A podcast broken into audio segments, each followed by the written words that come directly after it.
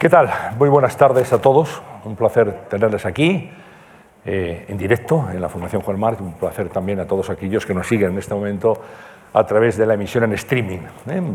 Eh, pueden escuchar esta conversación, este debate y después quedará en el repositorio de vídeos de la Fundación Juan March. Una nueva cuestión palpitante en la que vamos a hablar de un tema tan apasionante siempre como es Estados Unidos, el liderazgo de Estados Unidos, cuál es su papel y mucho más ahora con la guerra de Ucrania, con lo cual el tema cobra especial interés y las opiniones. Es una suerte, como, como siempre, compartir esta conversación con mi compañera y amiga Anabel Díez, responsable política del diario El País. Anabel, ¿cómo estás? Hola, buenas tardes, encantada de estar aquí. La verdad este es que más, más actual es imposible, imposible, Imposible, imposible. Porque, vamos a descubrir muchas claves. Y realmente creo que es una suerte poder escuchar hoy a nuestros invitados. Son dos grandes especialistas. Jorge Escallar, muy buenas tardes. ¿Cómo está? Buenas tardes. Jorge Escallar es abogado, es diplomático, ex embajador de España en Estados Unidos y exdirector general del CNI, del Centro Nacional de Inteligencia y junto a él también José María de Riza, que es profesor de SADE y es secretario general de Aspen Institute en España, articulista de diversos medios. Te leemos, igual que a Jorge Dezcayar, leemos con interés vuestros artículos y siempre aportan eh, elementos luminosos. Yo empezaría, si te parece, Anabel, por, por plantear, eh, hablamos de, de, un año de Biden, de cómo está Estados Unidos, decir, bueno, ¿cuál es el papel de Biden en este momento en el conflicto, en la guerra? que, está, ha provocado eh, Vladimir Putin invadiendo Ucrania. Pues buenas tardes y muchas gracias por la invitación. Biden fue elegido para, para unificar su país, para luchar contra la polarización, que fue eh, su intención con la que se presentó a las elecciones. Un año después no lo ha conseguido.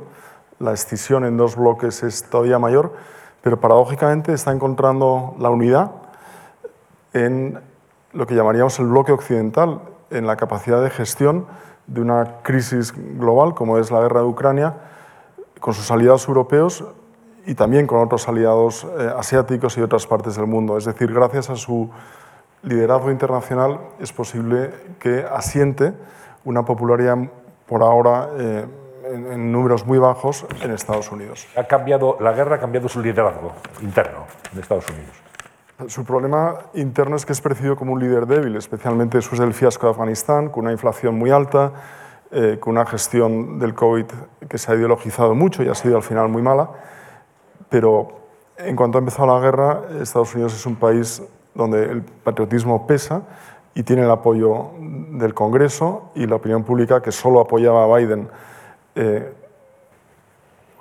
donde son apoyaba a Biden, aquellos que hayan vivido prácticamente la Guerra Fría, mayores de 65 años, ha cambiado y empiezan a entender las sanciones y la ayuda militar. ¿Y cómo lo ve usted, señor Ezcayar? ¿Cómo lo ve?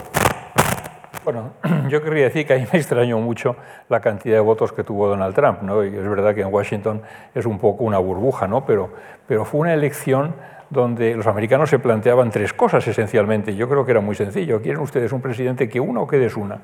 ¿Quieren ustedes un país donde se respete la separación de poderes o donde no? ¿O quieren ustedes un mundo que funcione con reglas o un mundo que funcione, ¿verdad?, de acuerdo con, con el, uh, el, poder del más fuerte. Y sin embargo, pues... Uh, la sociedad sigue muy polarizada y a mí lo que me preocupa más de todo esto es que Biden puede ser efectivamente un paréntesis porque Trump puede volver, ¿no? Y eso para nosotros, para los europeos, es un enorme elemento de inquietud. Um, Trump no quería la OTAN. Uh, Trump uh, estaba a favor del, Brexit. Trump era un hombre que pensaba que no valía la pena uh, la vida de un soldado americano para salvar Europa. Eso lo dijo cuando los americanos han dado vidas de miles de hombres precisamente para salvar a Europa ¿verdad? Del nazismo. Entonces, eh, puede ser un paréntesis que eh, yo creo que todas estas teorías ¿verdad? de la autonomía estratégica de Europa, que yo creo que ha retrocedido ahora, podemos hablar de eso como consecuencia de lo que está pasando y del crecimiento de la OTAN, porque Putin lo que ha hecho ha sido resucitar a la OTAN, ¿no? que Macron decía hace unos meses que estaba en muerte cerebral. Pero todo este debate que es apasionante sobre la autonomía estratégica de Europa, yo creo que se va a ver pospuesto hacia el futuro como consecuencia de la necesidad que tenemos en este momento de la OTAN y de la incertidumbre sobre qué va a pasar en las próximas elecciones americanas. Eh, eh, los europeos necesitamos aumentar nuestro gasto en defensa. Esta es otra consecuencia de lo que está pasando en, en, Ucrania. ¿no? Ucrania yo creo que es un simple peón en una batalla mucho más amplia que tiene que ver con el fin de una época geopolítica, em, con el, el, poner en cuestión todas las reglas que han regido el mundo desde 1945 hasta ahora, con el deseo de chinos y de rusos ¿verdad? de tener un reparto de la tarta del poder mundial diferente y que les favorezca más, con la aparición de nuevas reglas, con la existencia de otros valores diferentes de los que hasta ahora han regido las relaciones internacionales. Bueno, eh, y, y, ahí mm, el que se ponga en duda la arquitectura de seguridad en Europa no es más que un elemento más de algo mucho más amplio y que afecta a todo el mundo. ¿no? ¿Qué reglas van a regirnos en el futuro y cómo las vamos a, a consensuar? Yo creo, sí, siguiendo con, el señor, eh, con, con, Jorge Dezcayar, que esas eh, reglas van a venir determinadas por lo que pase. No sé si las próximas semanas o los próximos eh, meses, depende hasta dónde, supongo, quiera llegar eh, Putin, porque aunque ustedes son mmm, especialistas, muy especialistas eh, en geoestrategia, en política internacional y en Estados Unidos, si yo les pregunto qué va a pasar, pues mm, supongo que me van a decir que no sabemos qué va a pasar, creo, por lo que estoy escuchando, eh, de muchos aspectos en cuanto a la acción de mm, Putin, qué puede hacer Putin. Entonces, esas reglas, eh, de qué manera mm, pueden influir, que puede, puede influir en esas reglas que están por, por determinar en torno a la autonomía de la seguridad europea, de la acción de Putin y hasta dónde pueda llegar y hasta dónde pueda ser la respuesta de la OTAN. Sí, probablemente, probablemente es verdad. Es decir, lo que yo creo que ha hecho esta guerra es acelerar un poco la dicotomía que existe entre los regímenes eh, democráticos y los autoritarios. ¿no? Eh, cuando en el siglo XX había tres grandes ideologías, que era el fascismo, el comunismo y el liberalismo. El fascismo es derrotado, el comunismo se hunde por su propia inoperancia y queda el liberalismo. Entonces se dice, bueno, es lo único que queda ya, es el fin de la historia, que decía eh, Fukuyama. Me hizo mucha gracia porque el otro día leía una, una biografía de Sócrates y, uh, y, Sócrates decía que lo mismo decían los romanos cuando derrotaron a Cartago. Se ha acabado, ya somos el gran imperio, no tenemos rival ya. Los americanos con esta prepotencia, también que es muy americana por otra parte, pensaban eso. ¿no? Y esta guerra de Ucrania lo que hace es acelerar esa, esa pelea. ¿no? Eh, ¿Qué va a pasar en el futuro? Pues ojalá lo supiéramos, ¿verdad? Como decía que él, no era un jugador de baloncesto, no, tú me corregiste un día. Yo, yo digo que es un jugador de baloncesto americano que decía que profetizar era muy difícil, sobre todo cuando cuando, cuando se refiere al futuro. Pero, mm, pero José me, un día me, me, rectificó y me dijo que no era un jugador de baloncesto el que dijo eso, fue otra persona, ¿no? luego me lo recuerdas. El caso es que en este momento mm, yo creo que, que ¿qué va a pasar? todo lo que va a pasar es malo, es decir, se pueden hacer varios escenarios de cómo puede evolucionar esto, pero todo es malo. Pero yo creo que, por incómoda que esté China con lo que está pasando, que también podemos hablar de eso, China. yo creo que en este momento el, futuro del mundo pues, uh, apunta a una bipolaridad um, y a un desacoplamiento y que puede ser muy malo, ¿no? porque es eh, económico, porque es eh, financiero, porque los países eh, autoritarios van a, tender a separarse del dólar como patrón de, cambio mundial, porque van a buscar su autonomía, sobre todo tecnológica y defensiva, para no depender de Occidente, incluso la televisión, el, uh, fe, las redes sociales, por no hablar de Internet. Yo creo que el mundo va a no a más unión, va a más separación. Magris decía que cuando eh, una época se terminaba y otra no acaba de terminar, ¿verdad? Y otra no acaba de comenzar, dice, es la época de los monstruos. Yo creo que estamos viviendo una época de monstruos en este momento. Es un, es un mundo muy incómodo y um, que nos produce desasosiego, que nos produce inquietud y bueno, pues que tiene otras razones que también lo explican. ¿no? Y ahí está el origen de los populismos, y ahí está el origen de los nacionalismos. Los populismos dicen, tiremos esto para abajo y hagamos otra cosa que funcione mejor, y los nacionalismos dicen, pongamos un muro muy alto porque yo soy capaz de manejar estas cosas mejor que esos vainas, ¿verdad?, que están haciéndolo desde la capital. Uh, vamos a un mundo más dividido, a un mundo más incómodo y a un mundo más inseguro, desgraciadamente. Eso es lo que yo creo. Eh, el señor Areilza es especialista en Estados Unidos y además eh, en el presidente Biden. Creo que ha dedicado muchas horas, muchas, en estudiar al personaje en cuanto eh, experto en, seguridad y en política exterior.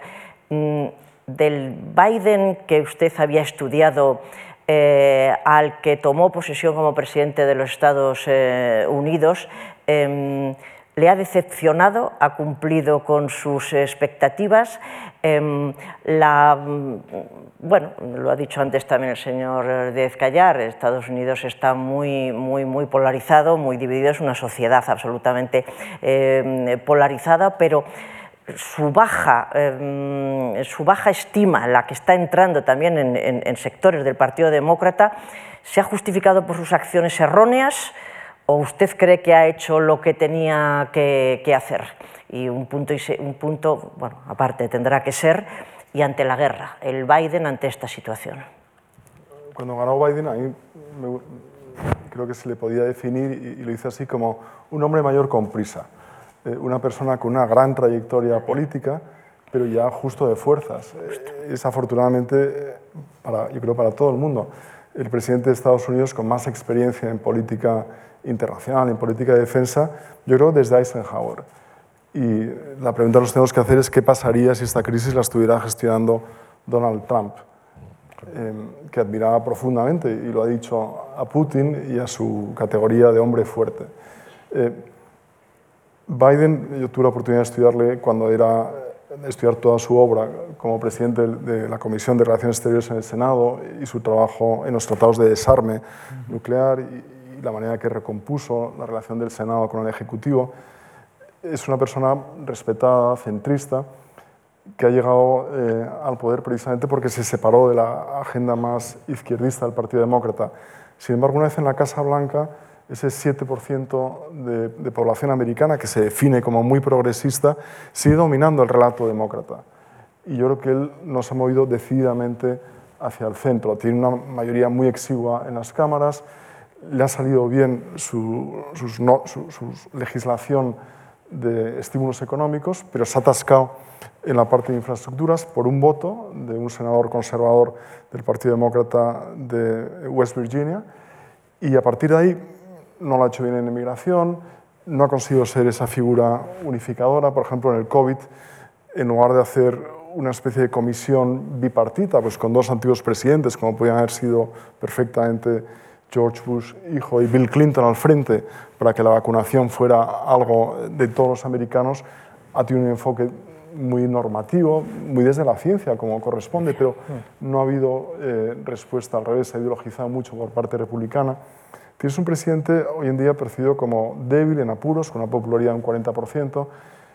Estaba, fue elegido para una agenda doméstica y la paradoja es que lo que le puede salvar, y nos puede salvar a todos también, es que se convierta otra vez en la persona que lidera la coalición internacional para frenar la invasión de Ucrania o para atemperar, eh, para encapsular esa guerra.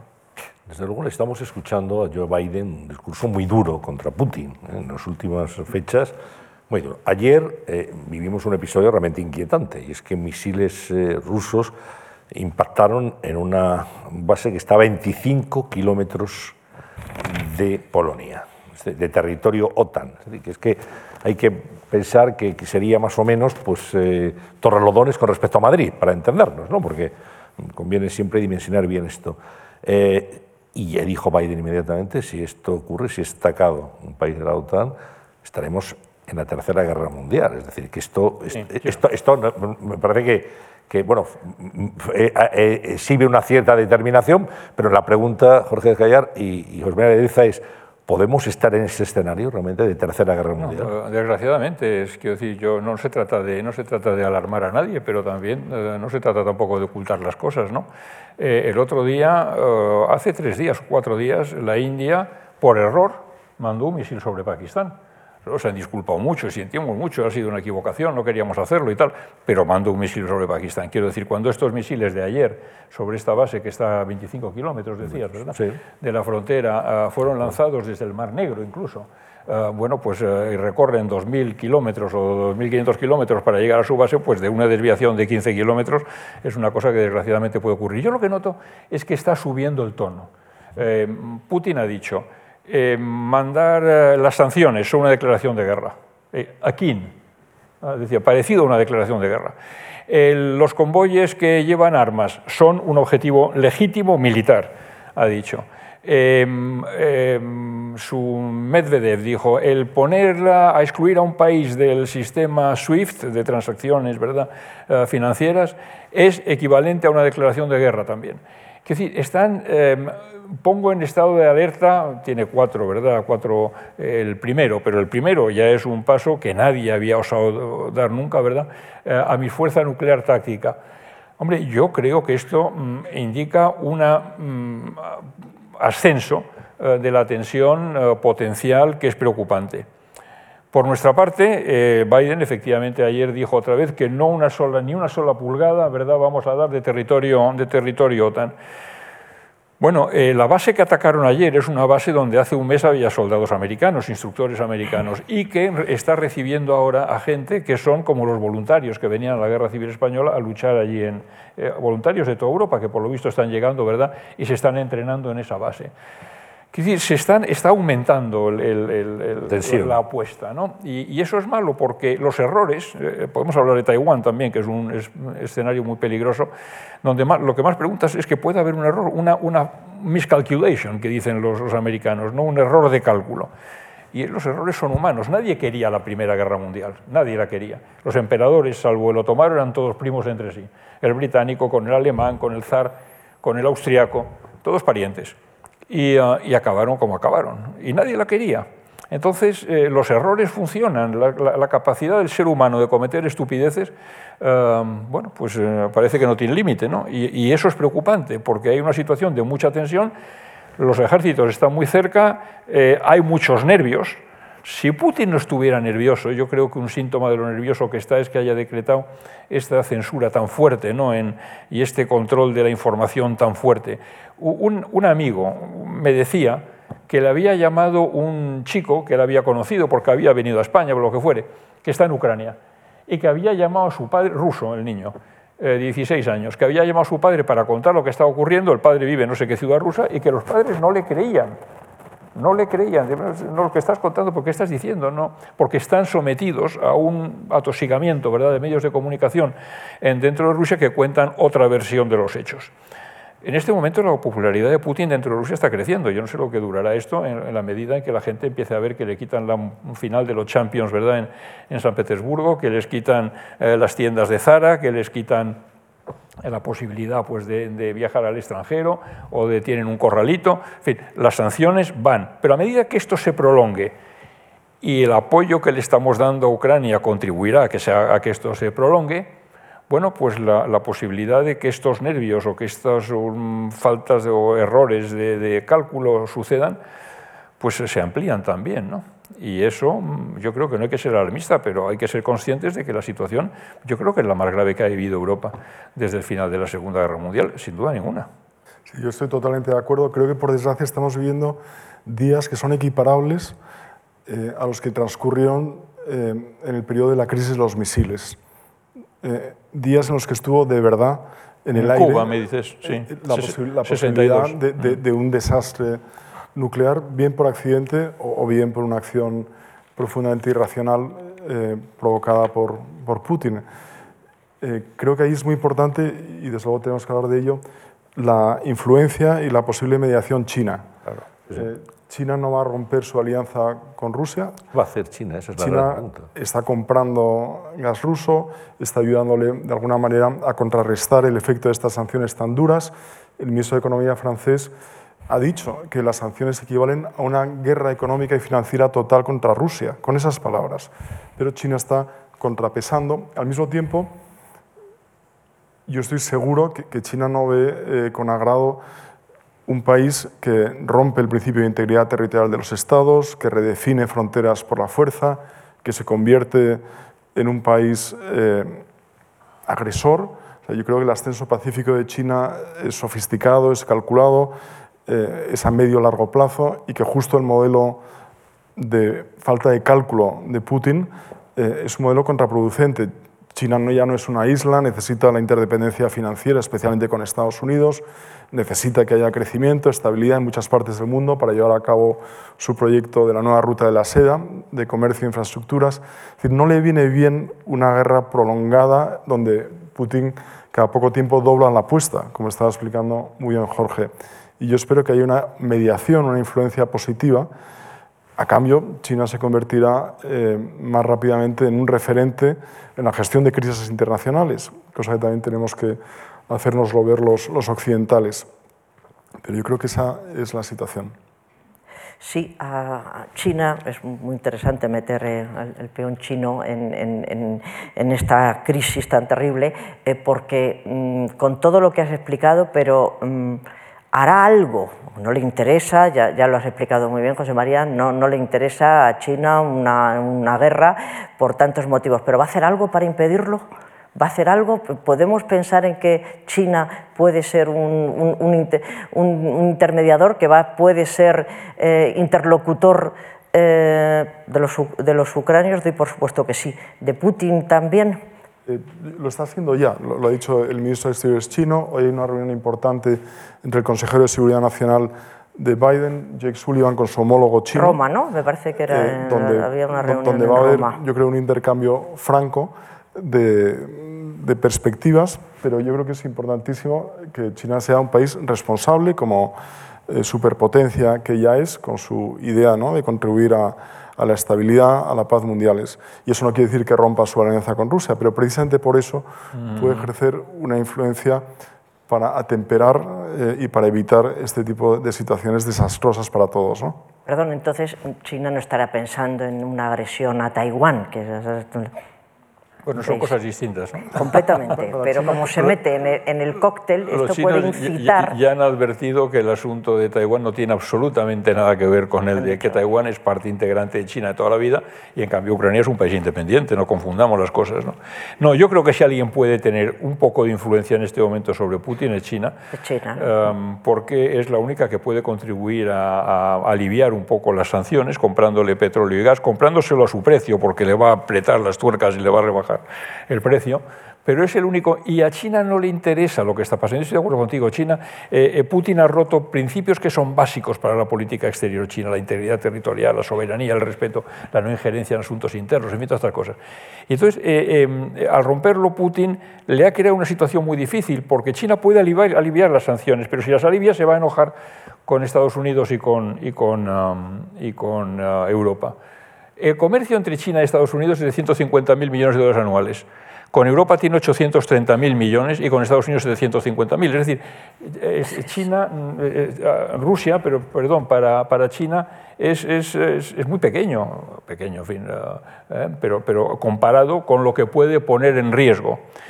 y por otra parte, yo he leído un artículo ayer o anteayer de un señor que es miembro del, eh, del Consejo Nacional de China, que se llama Wen Li, y, donde, eh, y que lo diga alguien del establishment chino, lo que dice es que China debería intentar efectivamente convencer, eh, encontrar una salida a esta situación antes de que sea tarde.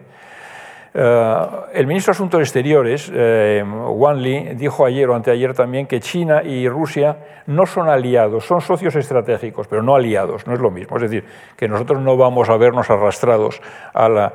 Entonces, eh, yo creo que el interés de China en este momento sería apuntarse un tanto ante el mundo, aparecer como un país maduro, que es consciente de su responsabilidad, de su papel hegemónico y lograr encontrar una salida que no será nada fácil, porque eh, no sé yo qué tipo de, acuerdo podrían hacer que pudiera permitir a Putin salir de allí con la cabeza alta diciendo que ha ganado y sin, sin, sin, machacar a Ucrania al mismo tiempo, ¿verdad?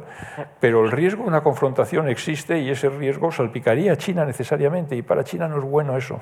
sí, José María. Yo creo que también a China no le interesa aparecer a los ojos del mundo como un país equiparable a Rusia desde el punto de vista también de su régimen político. Mm. O sea, una dictadura rusa, una autocracia china, dos hombres fuertes. Yo creo que Xi no quiere ser considerado un Putin en versión china. A diferencia de Putin, Xi sí tiene una, una serie de personas alrededor suyo que le pueden, a la larga, ¿no? complicar eh, su, su reinado vitalicio, que se ha dado a sí mismo.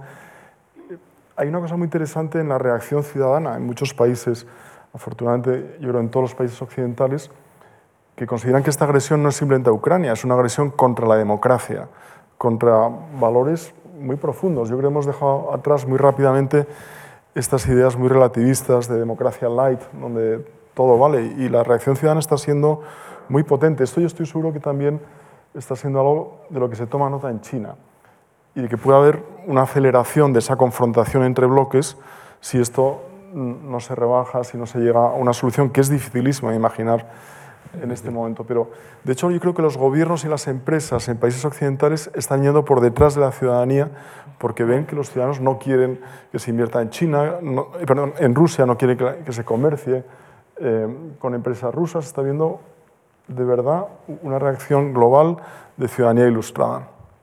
Un arma fundamental en todos estos conflictos es la inteligencia. Eh, Jorge Descallar ha sido director eh, del CNI siempre, naturalmente. De eso sabe Centro Nacional de Inteligencia. Eh, quería preguntarle por el papel de la CIA, de la inteligencia norteamericana, que, que dirige Biden al final, en este conflicto, y luego el hecho de que Vladimir Putin provenga en su vida profesional de los secretos, de los vídeos secretos rusos, del KGB. Ha sido un hombre con altísimas responsabilidades. ¿Qué va a haber juego y cómo puede funcionar la inteligencia en este conflicto? Se lo pregunto también. yo creo que mm, Sun Tzu decía ya hace 2.500 años, ¿verdad?, que saber lo que quiere hacer el adversario es esencial para poder vencerle. Eh, no le falta razón, ciertamente.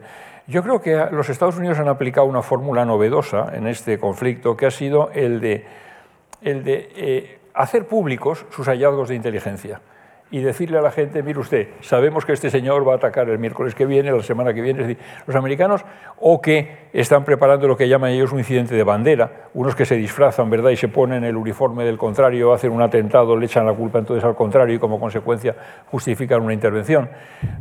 yo creo que, esto... Eh, bueno, es novedoso porque si algo protege un servicio de inteligencia son sus fuentes y las fuentes es lo más delicado, lo más sagrado que tiene un servicio. ¿no? Um, y, claro, si tú eh, informas de lo que has sabido, pues puede detectarse de dónde ha salido esa información y pillar al que te lo ha contado. ¿no?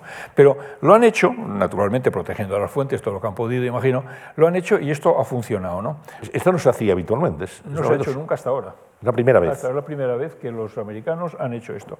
Lo segundo que han hecho ha sido decir lo que iba a pasar, vamos, decirlo, al decir lo que iba a pasar, han acertado. Es decir, los servicios americanos, lo que pasa es que, como decía antes, son muy buenos. No quiere decir que, que, siempre acierten o que todo lo puedan evitar o que alguna vez incluso no puedan hacer cosas que... Pero, en fin, en este caso han acertado y mientras los demás éramos escépticos, sinceramente, yo era el primero que pensaba que, que bueno, que, que, esto era un elemento de presión que iba a, intentar eh, conseguir, ¿verdad?, que reconocieran, pues, eh, yo no sé si, si la soberanía o la anexión de Crimea o la separación de las repúblicas estas independentistas de Donbass y que la cosa iba a quedar ahí.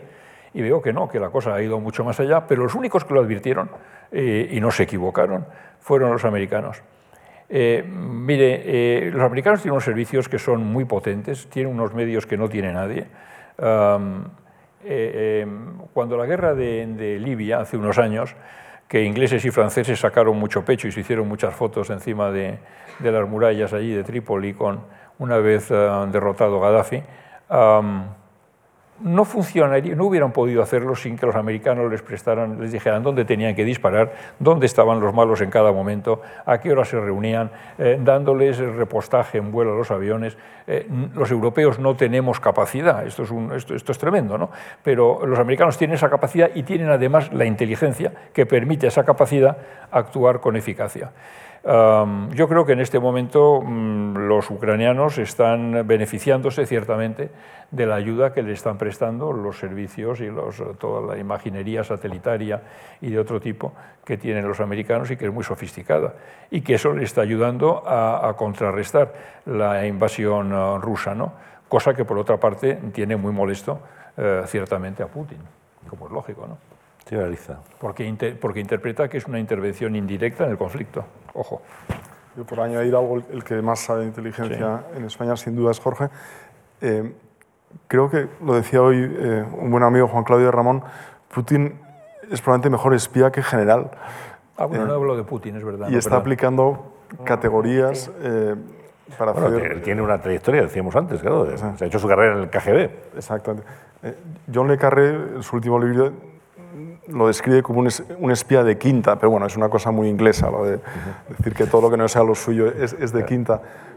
Pero en efecto, ha hecho, ha hecho, una invasión que está mal planteada. Eh, Michael Ignatieff yo creo que lo, lo, expresa muy gráficamente.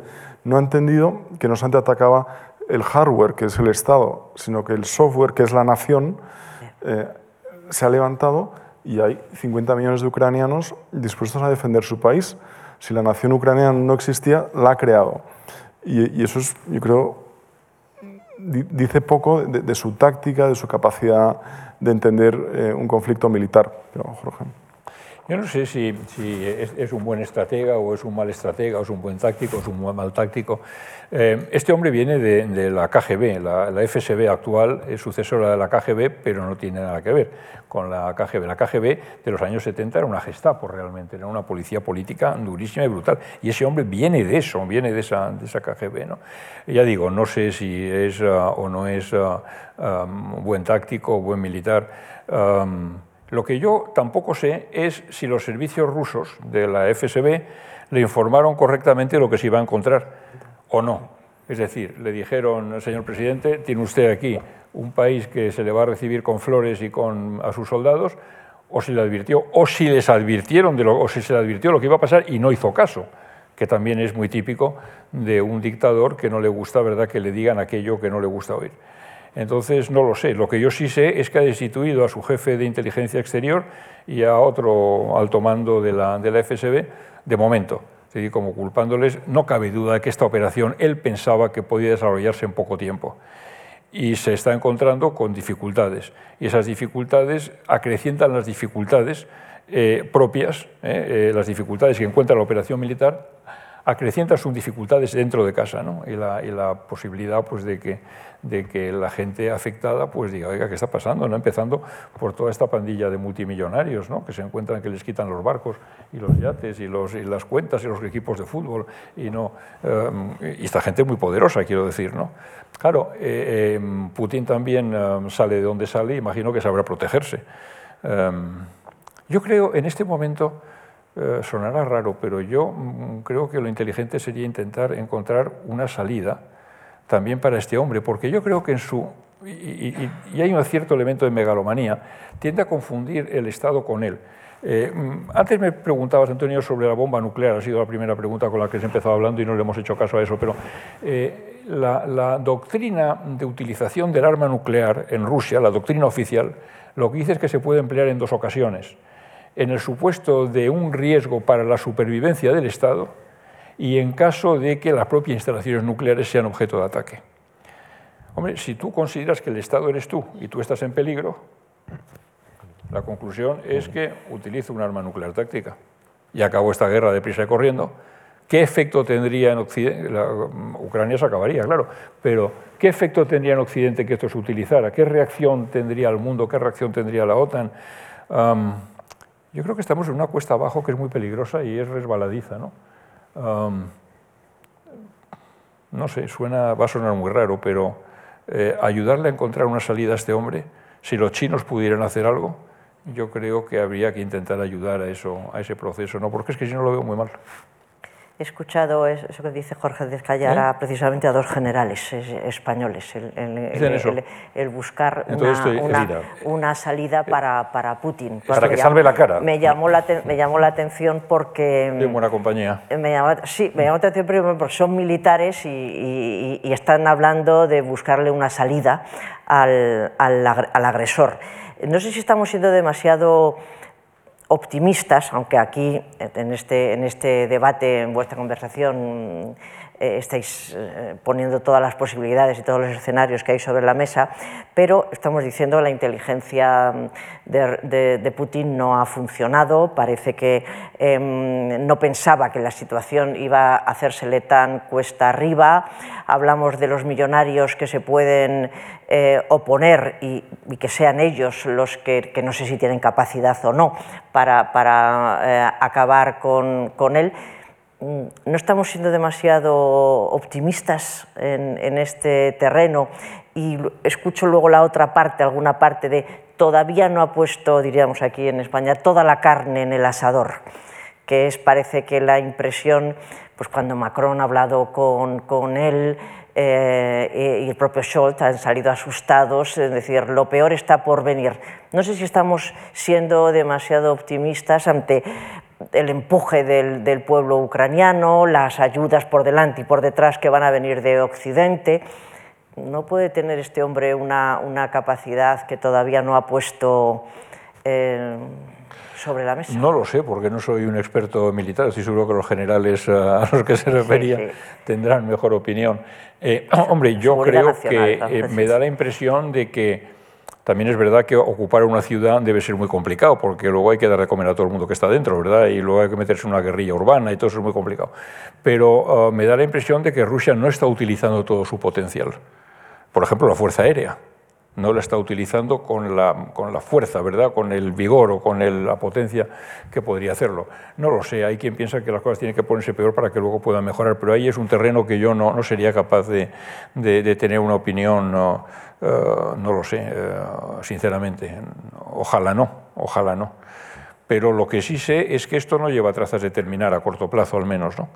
Eh, decir, ¿qué salidas, qué salidas se, le ocurren a uno que puede tener? Uno, una victoria de, Rusia rápida, que no se va a producir, un gobierno ucraniano en el exilio, que los ucranianos se rindieran, y aceptaran el atrociamiento del país o incluso la desaparición del país, como ha apuntado Putin, que desaparezca como sujeto de derecho internacional, que esto se embarranque y se, se, continúe y se convierta en una guerra de guerrillas sucia, eh, eh, incómoda, o que esto pues, se llegue a una solución negociada, que sería lo ideal. ¿A costa de qué? ¿A costa de qué? No, no, no lo sé, pero Mira, yo una Rusia victoriosa y prepotente da miedo, porque si le sale bien lo de Ucrania, podía intentar algo parecido en otros sitios y podíamos ver cuáles son los otros sitios.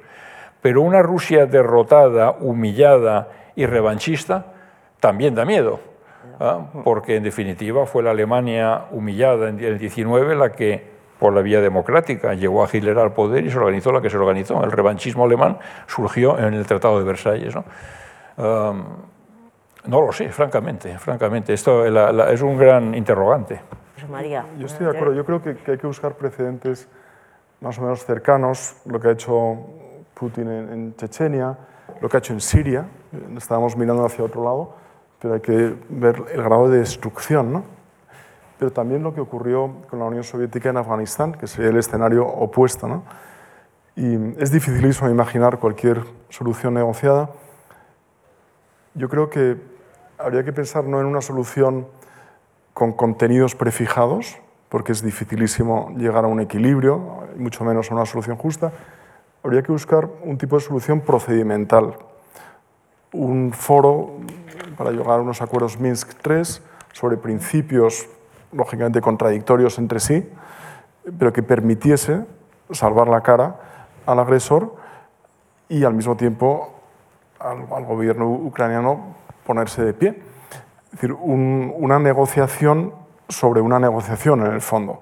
Y de tal manera, si, hubiese voluntad por las dos partes, están, están habiendo conversaciones y yo creo que Minsk 3, que nadie sabe lo que es, y está muy bien que tampoco se defina con perfiles muy precisos, sería, por decirlo así, el procedimiento para empezar a, bajar eh, el nivel de conflicto, que yo estoy de acuerdo que las próximas semanas vamos a ver todavía eh, una subida de atrocidades y de destrucción. Pero si es, así, si es así, que sería un procedimiento diplomático de estos de, de campanillas y de ah, ah, y basándose sobre la base verdad de principios contradictorios, como tú has dicho, que cada uno interprete, cada uno interprete lo que quiera, en definitiva, dando lugar a, a, bueno, es dar una patada a la lata hacia adelante, lo cual es útil cuando la gente se está matando, pero ah, yo no veo cómo mm, se puede, eh, vamos a ver, se puede compaginar la integridad territorial y la soberanía de Ucrania con el despiezamiento de Ucrania, que yo creo que es el requisito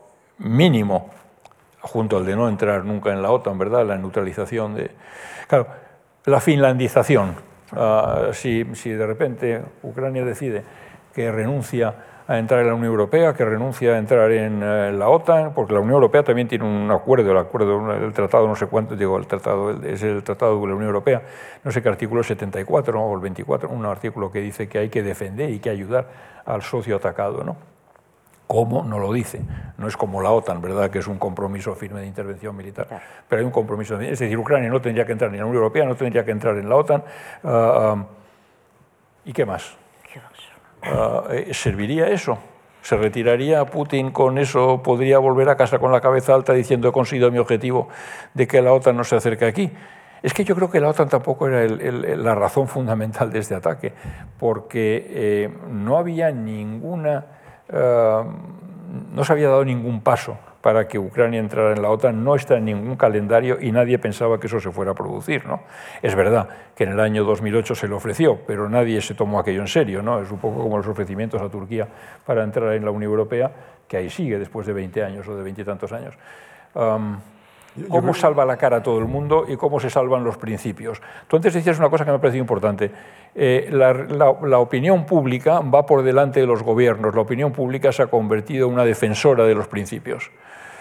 ¿Cómo compaginas esa defensa de los principios con las exigencias mínimas que puede tener Putin para poner fin a esta salvaje agresión? Yo creo que un problema muy claro es que no sabemos si Putin eh, ha traspasado ya el umbral del cálculo racional, eh, de un instinto de supervivencia, que yo creo que es lo que te permite tomar decisiones y decirte a ti mismo cuando tienes que autocorregirte. ¿no? no sabemos si está ya en un momento donde, como explicabas muy bien, identifica eh, al Estado ruso con su persona, no sabemos el grado de aislamiento. Yo creo que hay muchos interrogantes porque cualquier decisión que a nosotros nos parezca racional, que le permita salvar la cara, y ojalá a largo plazo eh, conseguir que Rusia se deshaga de, un dictador así y conseguir una europeización de esta parte de, Eurasia a largo plazo. No sabemos si, eso funciona para él o si, está ya en otra realidad, en otra lógica. ¿no?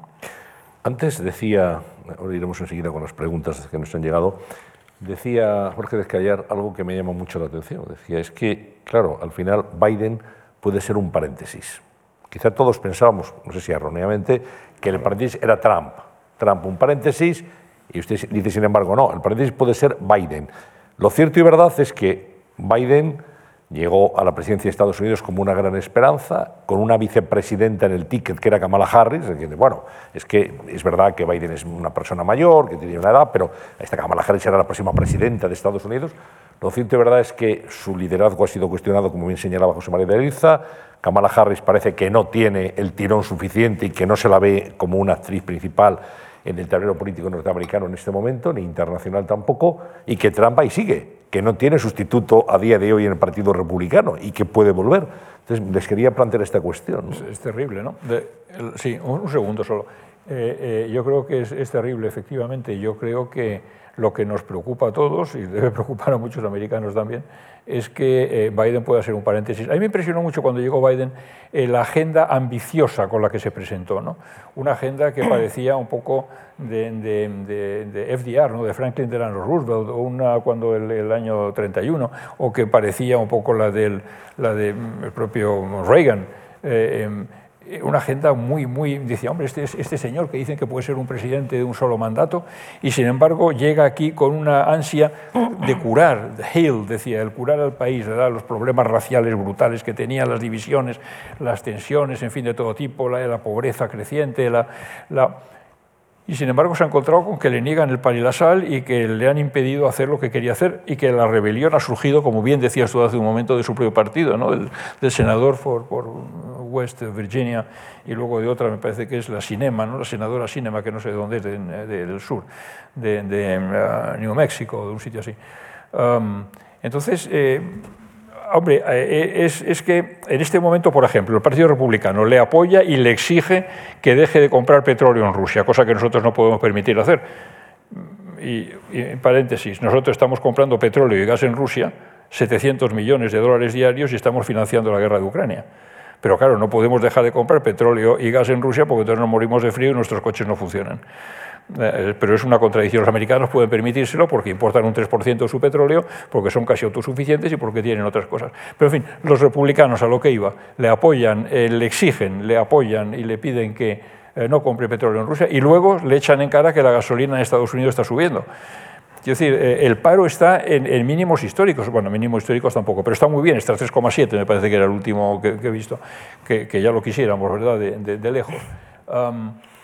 Hombre, eh, Biden es un hombre bien intencionado, es un hombre con una amplia experiencia en política eh, exterior, como habéis dicho bien, estuvo en la Comisión de Asuntos Exteriores del Senado mucho tiempo, que es muy poderosa, muy poderosa, ha sido vicepresidente.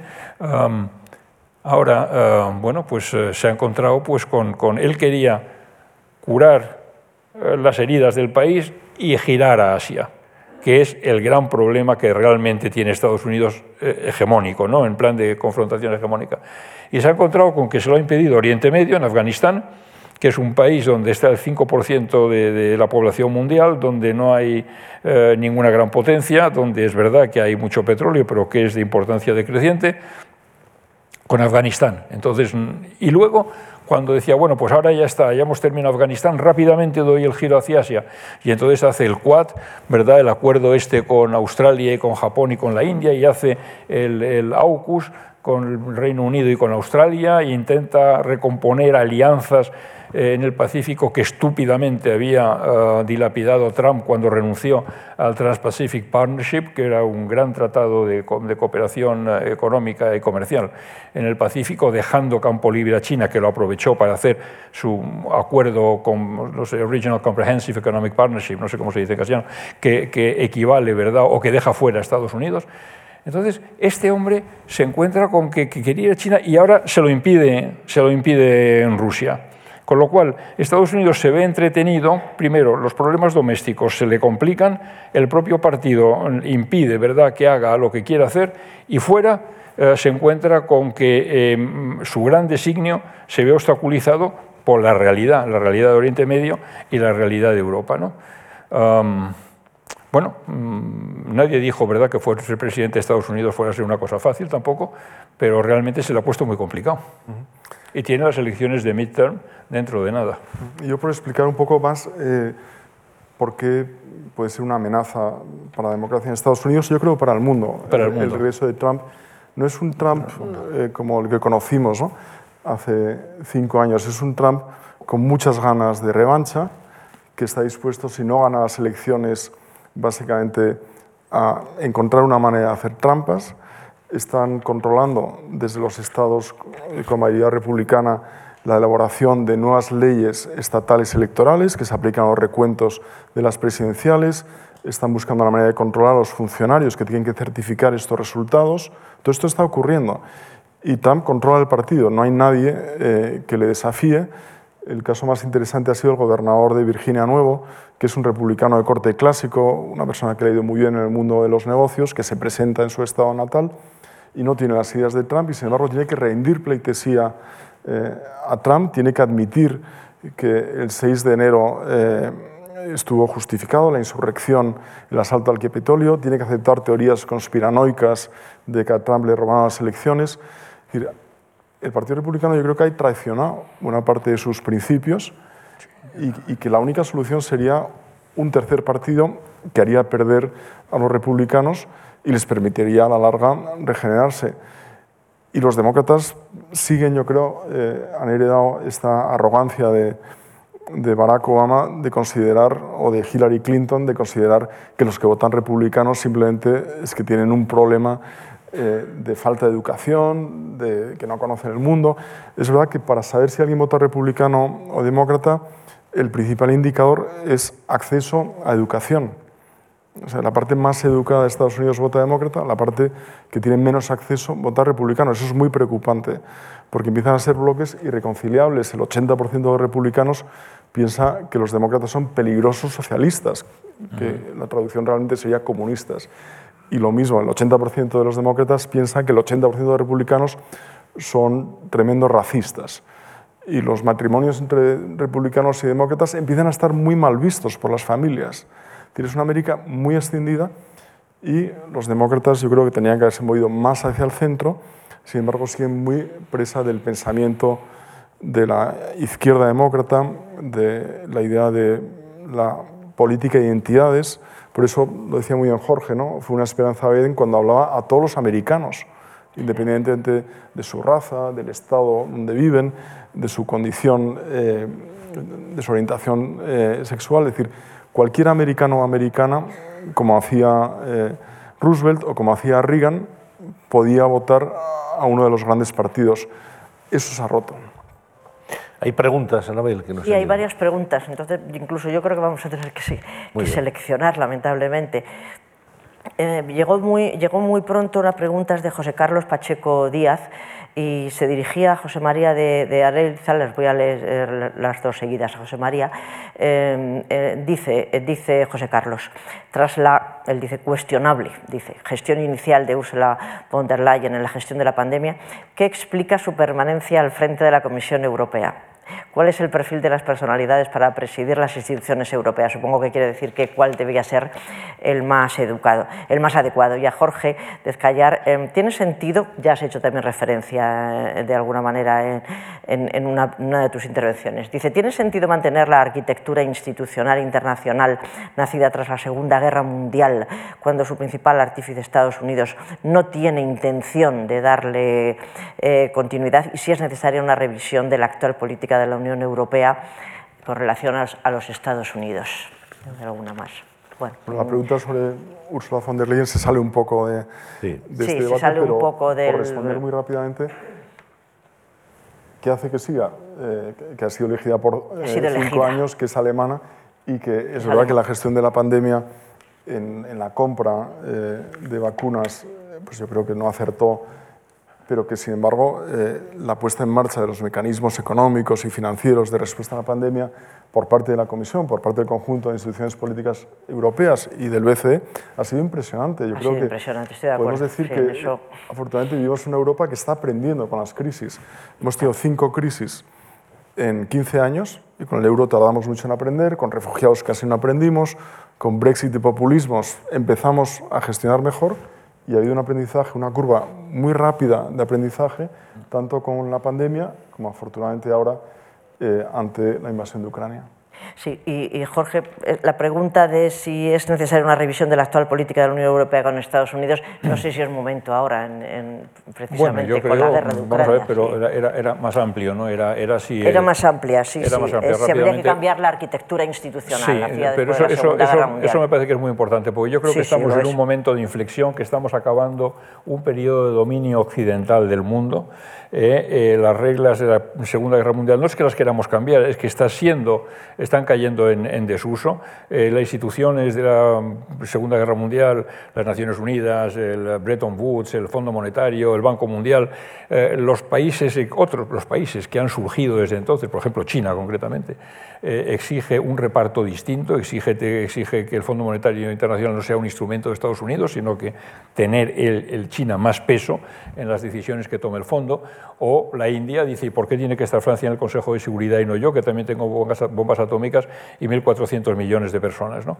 Entonces, el problema que tenemos es que las reglas que han funcionado hasta ahora han sido reglas que hemos hecho nosotros desde nuestra cultura, una cultura que eh, ha pasado por el Renacimiento, ha pasado por la Ilustración, ha pasado por, por Descartes, o Descartes, perdón, ha pasado por, en fin, eh, y, los chinos pues han pasado por, por, otras cosas, que es Confucio y el principio de autoridad y el principio de, de, pues es el aprendizaje, ¿verdad?, y de la, de la meritocracia, y los árabes pues tienen el Corán y tienen otras cosas. Entonces, hoy no se aprobaría por unanimidad la Declaración Universal de Derechos Humanos del año 48, sería imposible. Eso quiere decir que eso se aplica también a las reglas el mundo tiene en este momento no solo nuestros valores, sino que hay otros valores. El centro económico del mundo no está en el Atlántico Norte, el centro económico del mundo está en el Pacífico, en el Indo-Pacífico, en el estrecho de Malaca, concretamente, donde ya está por allí el 65% de la población mundial y el 62% del PIB mundial. Entonces, hay un desplazamiento del centro económico del planeta hacia allá y esto tiene consecuencias geopolíticas y, naturalmente, en el reparto de la tarta de poder. Entonces, no es que queramos cambiarlo, no. Es que o lo cambiamos o salta por los aires. Y entonces, si salta por los aires, acabaremos con una decoupling, le llaman, ¿no? una separación, una ruptura que es mala. Eh, lo, ideal sería llegar a unas nuevas reglas que son difíciles porque partimos de conceptos culturales separados y porque partimos además de eh, estructuras políticas diferentes, autoritarias unas y democráticas otras. Así que no es que se deba o no sé, es que es así y o lo hacemos o esto se rompe en mil pedazos. Y contestando ya a la segunda, muy rápidamente, si Europa debe cambiar la relación con Estados Unidos, el problema de Europa con Estados Unidos es que nuestra confianza en Estados Unidos se ha roto. Y yo creo que eso es lo peor que ha podido pasar en la época de Donald Trump, que no es inevitable que vuelva. Los americanos tendrán que votar y a lo mejor este señor puede tener problemas legales de mucho todavía, eh, que, que quién sabe lo que puede pasar pero lo cierto es que no hay un recambio en el Partido Republicano y eso es muy preocupante, aunque algunos, eh, Mitch McConnell en el, Senado intenta buscar algún reemplazante, pero no lo encuentra. El Partido Republicano está en un 70%, un 60%, todavía convencido de que le robaron la elección y entonces está detrás de... ¿Queremos cambiarlo? Hombre, queremos una relación sólida con Estados Unidos porque compartimos valores y eso es muy importante. Cada vez yo creo que la historia y la evolución del mundo nos llevará a estar más unidos, igual que con América Latina o Iberoamérica, porque compartimos los mismos valores en un mundo que son progresivamente minoritarios. Cambiar la relación, queremos una relación más igualitaria con Estados Unidos. Eh, económicamente es posible, porque tenemos un porcentaje del PIB o del comercio mundial muy parecido a Estados Unidos, incluso ligeramente superior, pero en, potencia militar ciertamente no, no, no tenemos parangón. ¿no? Entonces, eh, ¿cómo hacer esa, nueva relación? Tiene que estar basada en la confianza, no puede depender de que un presidente eh, que venga decida que no le gusta la OTAN, eh, porque dependemos de ella. Entonces tenemos que ser aún más autosuficientes, tenemos que ser capaces de manejar mejor nuestros asuntos y yo creo que tenemos que consolidar la relación transatlántica porque ahí está, creo yo, el futuro y la base de nuestra seguridad. El problema es que esa relación que había existido y que era muy sólida y que era muy fuerte y que había estado mm, regada con sangre de muchos soldados americanos en, los campos de batalla de Europa, se ha roto. Y restablecer eso mm, lleva tiempo porque no nos fiamos. Y yo creo que no nos fiamos con razón. Los americanos, por ejemplo, en el caso de Rusia, y termino con esto porque si no me enrollo mucho, en el caso de Rusia, eh, eh, los americanos ven a Rusia como un problema estratégico. Y ahí está, perfecto, una potencia menor que dijo Obama, cosa que a Putin le sentó como un tiro. Para nosotros es un problema estratégico, más un problema de vecindad, más un problema con un país que nos proporciona la energía que consumimos en unos porcentajes muy altos. Entonces, no podemos ver las cosas exactamente igual que los americanos. Y los americanos tienen la tendencia a tomar una postura y luego pretender que nosotros sigamos, como con China, también les gusta. Eh. Entonces, yo creo que hace falta un poco más de, diálogo y más... una relación quizá de, más comunicación, menos de imposición. ¿eh? Y en eso es lo que estamos. Y yo creo que si hay algo para lo bueno, como lo decía muy bien José hace un rato, eh, derivado de lo que ha pasado ahora en Ucrania, que es todo malo, es que uno nos ha unido a los europeos entre, entre nosotros y dos nos ha unido, nos ha unido con Estados Unidos y ha restablecido esa relación que se había roto. Y creo que eso es muy positivo. Igual que ha reforzado la OTAN, que también creo que es muy positivo. Bueno, José María, yo creo que, eh, un, apunte tienes que hacer. Yo estoy totalmente de acuerdo. Eh, hace unos años estuve en un ejercicio de simulación de, un conflicto en el mar de China y al final de los dos días teníamos cada uno papeles. Hubo un diplomático francés muy enfadado que le dijo a un norteamericano, a un militar, es que ustedes no valoran la relación transatlántica. Y le dijo, es que se trata de que sea transpacífica. Es decir, ¿cuál es la aportación de los europeos ante lo que de verdad importa a Estados Unidos, que es la rivalidad con China? Y yo creo que, en efecto, este terrible conflicto que estamos viviendo, que ojalá eh, termine cuanto antes, ¿no? con tanto sufrimiento, está sirviendo para que haya consultas mucho más intensas eh, que nunca entre Estados Unidos y Europa. Estados Unidos se ha sentado a escuchar a los europeos, está trabajando muy cerca con sus principales aliados y es una preparación de una alianza que tiene que funcionar en el Pacífico. ¿Hay más preguntas? Primero, sí, después vendrá otra cosa. Hay, hay una pregunta de, de Johannes San Miguel que dice, eh, la guerra de Ucrania afectará el resultado de las próximas elecciones parlamentarias en USA, ya se ha mencionado algo, algo de esto, eh, y añade, eh, pueden describir, no sé si es demasiado largo esto, las dinámicas y los personajes más notables en los dos partidos durante el año de Biden, y para que porque veamos un poco justos, ¿no? y lo siguiente sería Arabia Saudí se está acercando mucho a China. ¿Algún apunte sobre esto? ¿Esto llevará un cambio de política de Estados Unidos hacia ese país? Entonces, bueno, no, no sé. La, un... Las elecciones de noviembre de este año van a ser sí, muy importantes en Estados Unidos, elecciones legislativas. Todo apunta a un vuelco y a una victoria republicana que puede ser grande sí. y que cambie esa mayoría exigua demócrata en las cámaras por una mayoría amplia republicana. Las encuestas han girado más rápido que nunca en los últimos años. Eh, Biden empieza con una ventaja de un 5% de los demócratas, perdón, de un 9% de los demócratas sobre republicanos y en muy poco tiempo, en un año, es una ventaja de un 5% de los demócratas de 9 sobre a 5. republicanos. Exacto. Uh -huh. Con lo cual, eh, y, y, lo que parece que está esperando Trump es a, a, Navidad para hacernos este regalo de anunciar su candidatura Sí. en el 2024. Que no quiere decir en efecto que gane, pero realmente es un partido muy unido en torno a una candidatura y dispuesto a hacer lo que sea para que salga. La demografía apoya, refuerza a los demócratas, pero hay que acordarse que aunque eh, Biden gana por más de 6 millones de votos, sin embargo gana por 100.000 votos en los cinco estados donde se decidieron las elecciones, ¿no? en Pensilvania, Wisconsin, Michigan, Georgia y Arizona. Figuras más importantes, pues yo creo que desde luego Kamala Harris ha desaparecido, eh, le han puesto a hacerlo más difícil, que es la gestión de la política de inmigración, que ha sido un fracaso de Biden, que básicamente ha tenido que aplicar el título 42 que había hecho Trump para hacer devoluciones y para poner todo el poder ejecutivo a fortalecer ese muro y no ha sido capaz de hacer cambios legislativos significativos y eso se ha llevado a Kamala Harris con otra serie de, de decisiones del propio Biden.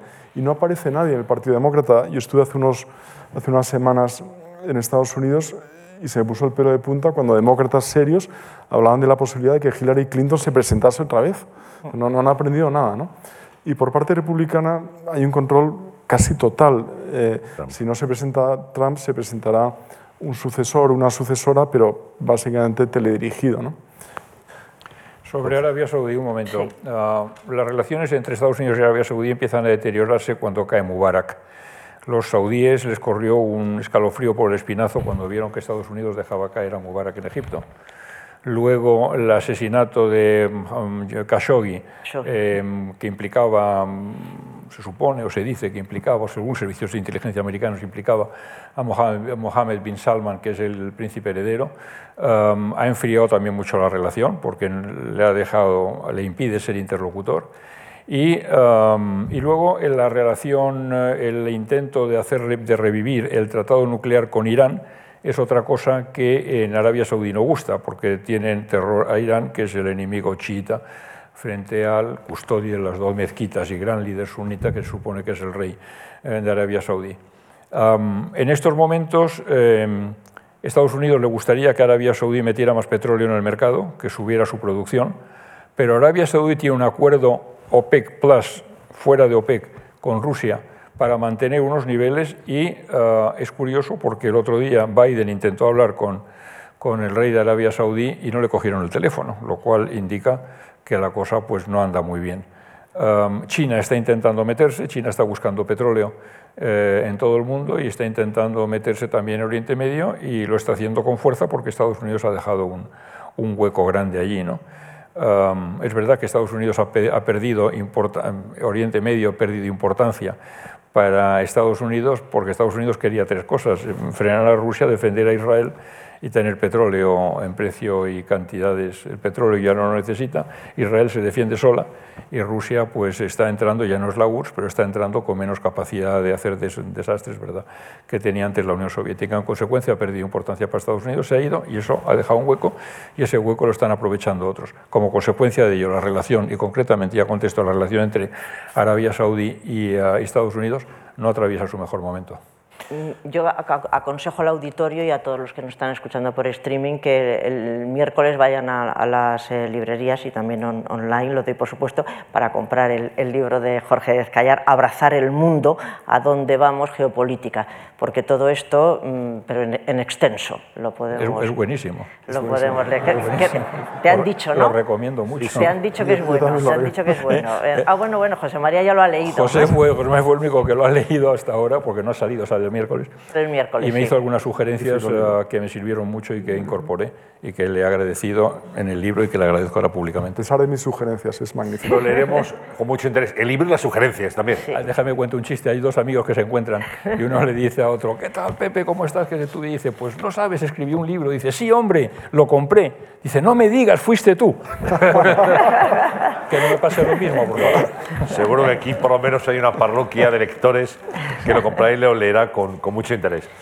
Jorge Azcayar, ha sido un placer. Muchísimas gracias eh, por sus aportaciones. José María de Realiza, exactamente igual. Gracias. Ha sido de verdad muy ilustrativa esta sesión.